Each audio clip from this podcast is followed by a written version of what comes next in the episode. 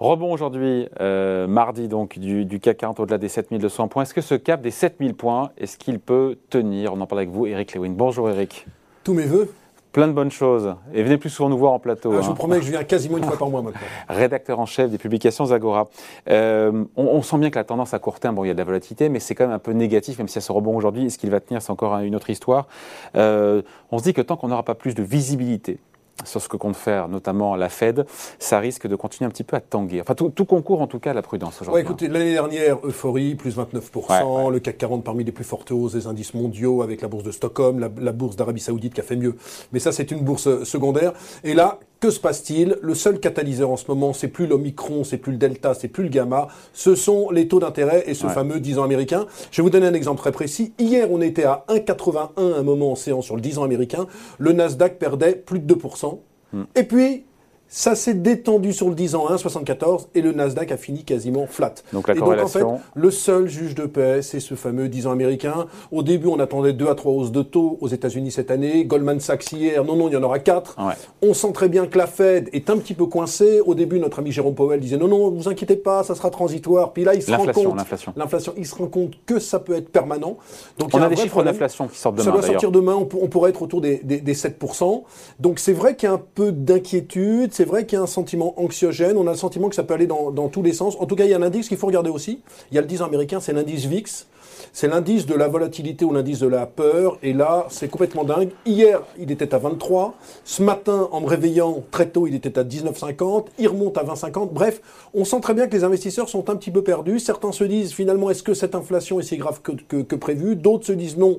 Et donc là, franchement, on est dans l'expectative. On avait eu un début d'année avec une forte hausse des premières séances. On a fait un plus haut à 7384 points. On est revenu sous les 7002. Aujourd'hui, on revient sur les 7002. Moi, mon feeling quand même, c'est que j'ai l'impression que les séances vont être heurté. Alors, à partir de vendredi, on va changer un peu de paradigme parce que ce sera les, résultats des entreprises américaines, notamment les banques, qui devraient, qui devraient être bons. L'Europe, ça sera un petit peu après. En Europe, on tient pas trop mal, notamment pour moi sur le CAC 40, c'est que si on a une inflation salariale et on y aura de l'inflation salariale. On a quand même le luxe, c'est 30% du CAC, la tech, c'est 10%, et ces deux secteurs ont ce qu'on appelle un pricing power. Mm. Hein, quand vous appelez LVMH ou Hermès, vous n'avez pas de problématique, même si vos salariés vous demandent des augmentations de salaire, d'augmenter vos mm. prix. Donc j'ai le sentiment quand même que le CAC est un petit peu immunisé. Et que le Donc pour vous, on va tenir ce cap des 7000 points encore une fois, même si le news flow à court terme, on sent bien que voilà, c'est... Euh, euh, on va guetter évidemment, on a, on évoqué hier, cette histoire de possible réduction de la taille du bilan euh, de la Fed, on a l'inflation, l'inflation qui faiblit pas vraiment, les valeurs tech qui corrigent, tout ça est lié évidemment.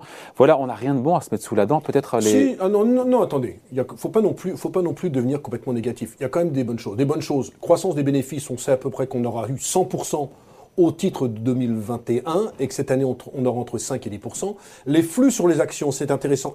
L'année dernière, on a vu 900 milliards de flux entrant sur les actions. Record historique, on a tout pulvérisé. La première semaine de janvier, il y a quand même eu 25 milliards dans les fonds actions. Donc, il y a quand même de l'appétit. Les fonds de capital investissement ont 3 000 milliards de dollars. Donc, il y a quand même des liquidités, il y a quand même des cash. Et puis, dernière chose, c'est que les marchés financiers, alors la Banque de France hier a sorti un rapport en disant que... Euh, on l'a évoqué en début d'émission. Moi, je pense de toute façon que la Banque de France n'a jamais été un catalyseur ni un market mover sur les marchés, mais ça, c'est un autre débat. Franchement, je crois que le PE moyen sur 10 ans du CAC, ça doit être 18, et là, on doit être à 15,5. Donc on ne peut pas dire que les valeurs soient survalorisées. Alors vous allez me dire, oui, non, attendez, votre cinéma là, Hermès, ça vaut 60 fois les bénéfices. Ok, ça vaut 60 fois les bénéfices. Ok, le luxe est cher, mais on n'est pas dans un marché complètement exubérant. Et aux États-Unis, vous prenez du Facebook, du Apple, c'est 20 22 fois les bénéfices, c'est pas 250 fois. Donc, hmm. Il n'y a pas vraiment de bulle. Maintenant, c'est vrai qu'il y a cette inflation qui nous pend au nez. Moi, j'ai du mal euh, Tant qu'on n'y verra pas plus clair, encore une fois, sur les agissements de Jérôme Powell et de la, Fed, est-ce qu'on ne risque pas d'être capé à la hausse la, ah ben, la, problématique, c'est que moi j'ai très peur quand même de cette fameuse inflation salariale. Vous avez vu, même si ça fait un peu euh, ridicule, que Ikea a augmenté de 9% ses produits. Vous avez vu qu'il y a quand même, aux États-Unis, les, statistiques du chômage qui sont sorties la semaine dernière n'étaient pas bons sur les créations d'emplois. On a quand même un taux de chômage à 3,9. En termes de taux de salaire moyen, on est quand même sur une tendance de plus 4,7%. Les Amazon, les Walmart, il y a beaucoup quand même d'augmentation de salaire.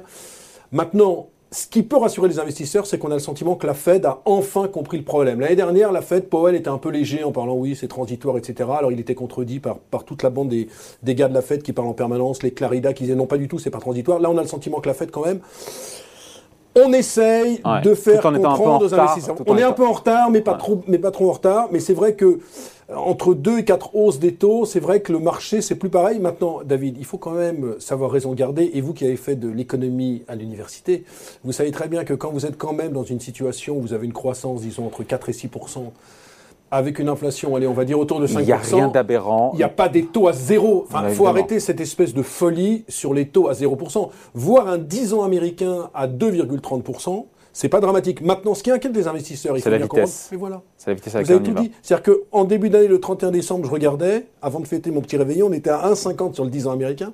Hier, on était à 1,80. 30 points de base, ça parle pas pour les particuliers, mais pour les investisseurs, ça commence à être problématique. Et donc, il faut regarder vraiment la vitesse. C'est-à-dire que si on se retrouve à 2,30 en décembre 2022, on s'en fout complètement. Ce qu'il faudrait pas, c'est qu'on aille à 2,30 dans trois semaines, parce que les investisseurs se disent, Powell ne va pas maîtriser le, phénomène de l'inflation. Alors que dans le fond, encore une fois, un 10 américain à 2,30 avec une inflation à 7 et une croissance euh, qui est quoi, à 4-5% 4-5%. Euh, c'est totalement, enfin, c'est un, minimum. Quoi, hein. Si vous voulez, c'est comme en Europe. La France, on va faire 6% de croissance. Est-ce qu'il y a une logique Est-ce que les taux d'intérêt soient toujours à zéro dans la zone euro? Mm. Enfin, 6%, c'est pour 2000, c'est 7% pour 2021 et plutôt 4. 4,5. Non, mais bon, attendez, on a quand même des croissances qui sont nettement supérieures à ce qu'elles étaient. Donc, avoir un 10 ans français à 0,25%. C'est comme, attendez, là, les gens, ils s'inquiètent. Moi, j'entendais des commentaires hier sur Bloomberg. Euh, oui, le boom tend vers les zéros. c'est dramatique. Eh, un 10 ans allemand à zéro, est-ce que c'est si dramatique? Et un 10 ans allemand à 50 points de base, est-ce que c'est si dramatique que ça? Non, franchement, ça veut dire aussi, parce que quand les taux montent, c'est pas simplement l'inflation, ça veut dire que la croissance se porte bien. Oui. Après, encore une fois, on voit la tech, on finit là-dessus, qui corrige beaucoup. Le Nasdaq est très corrélé, encore une fois, aux 10 ans américains. Mais c'est toujours pareil. quand les taux montent, quand les, quand, quand, les taux montent, on va pas faire la. non, il faut expliquer, il faut expliquer. Non, mais la pas de cash Aussi brillant que vous. Hein. Non, non, mais quand, quand, les taux montent, c'est un petit peu plus préjudiciable à tout ce qui est valeur de croissance. Et donc, comme Parce que quand on actualise. Quand on actualise les cash, flux, les, cash flows futurs avec des taux d'intérêt différents, la valorisation sont inférieures. Bon, on a fait ça des, des années. Oui, mais il faut l'expliquer. Non, faut, hein. faut expliquer. Enfin, attendez, encore une fois, la tech a connu une année exceptionnelle. Là, on est, je regardais le Nasdaq par rapport au plus haut du Nasdaq, on perd simplement 8%. Il faut arrêter. Et moi, je vais vous dire. Il n'y a pas des opportunités hein, directement quand on voyait, alors c'était avant le rebond d'aujourd'hui, Hermès qui perdait 15 ou 18%. 15% en trois séances. Ouais, on se dit que quelque part, pour certains, c'est une opportunité de revenir, non Oui, mais il y a des dossiers, par exemple, qui sont complètement laissés de côté, qui pourraient être intéressants. Je pense euh, Alstom. On en a déjà parlé. Je ne vais pas parler d'Atos. Oui. je l'attendais. Non, mais Atos, attendez, tout le monde. Il faut arrêter cette histoire d'Atos parce que hier, j'étais sur Business. Atos, il a conseillé Atos. non, mais tout le monde, tout le monde s'est planté sur Atos. À 45 euros, tout le monde était boule. À 40 euros, tout le monde était boule. Personne n'aurait pu prévoir qu'il ferait euh, un problème sur leur compte aux États-Unis, une acquisition qui n'a pas eu lieu, deux profit warning. Alors moi, de toute façon, sur Atos, moi, mon sentiment, c'est que Rodolphe Balmer, qui vient d'être nommé, va charger la barque hmm. pour faire en sorte que les comptes soient le plus pourris possible. de toute façon, quand il va être là, soit il vend la boîte, soit on se rendra compte que finalement, c'est l'homme providentiel. Hmm. Donc ça, c'est une histoire stratégique. Mais sinon, vous avez des dossiers qui sont, qui sont intéressants. Carrefour, je pense que ça peut être encore intéressant, même si je ne crois pas pour tout de suite une opération sur Auchan. Thales, c'est pas très cher, c'est 11 fois les bénéfices, c'est une valeur qui a fait moins 0,1% l'an dernier. Donc il y a quand même des opportunités. Maintenant, sur le luxe, bon, Hermès, c'est vrai que ça a perdu 15%, mais enfin, euh, Hermès a quand même doublé par rapport à son introduction en bourse en mai 2018, et ça vaut quand même, je disais 60 fois les bénéfices, avec la baisse, on est quand même à 55 fois les bénéfices.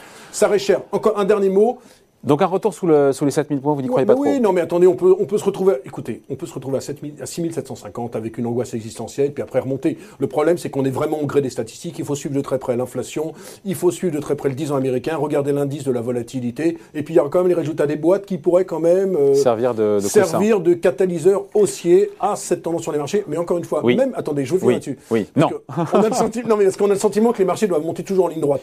Franchement, même si sur le premier trimestre, on est en baisse de 5% par rapport au début de l'année. Est-ce que c'est si catastrophique? Mais non, c'est pas si catastrophique, David. évidemment, non, on est d'accord. Et ce qui est très bien, c'est qu'au moins sur les marchés, miracle, mon Dieu, on ne parle plus des variants. Ça y est, c'est éliminé. J'espère vraiment qu'on va en finir avec cette pandémie parce que c'est pour ça que je venais pas sur le studio parce que j'avais peur et maintenant me revoilà en pleine forme avec vous. Bon, merci. En tout cas, merci d'être venu, de passer nous voir. Donc, explication, point de vue, analyse signé Eric Lewin, rédacteur en chef des publications Zagora. Salut Eric. Salut David. Ciao.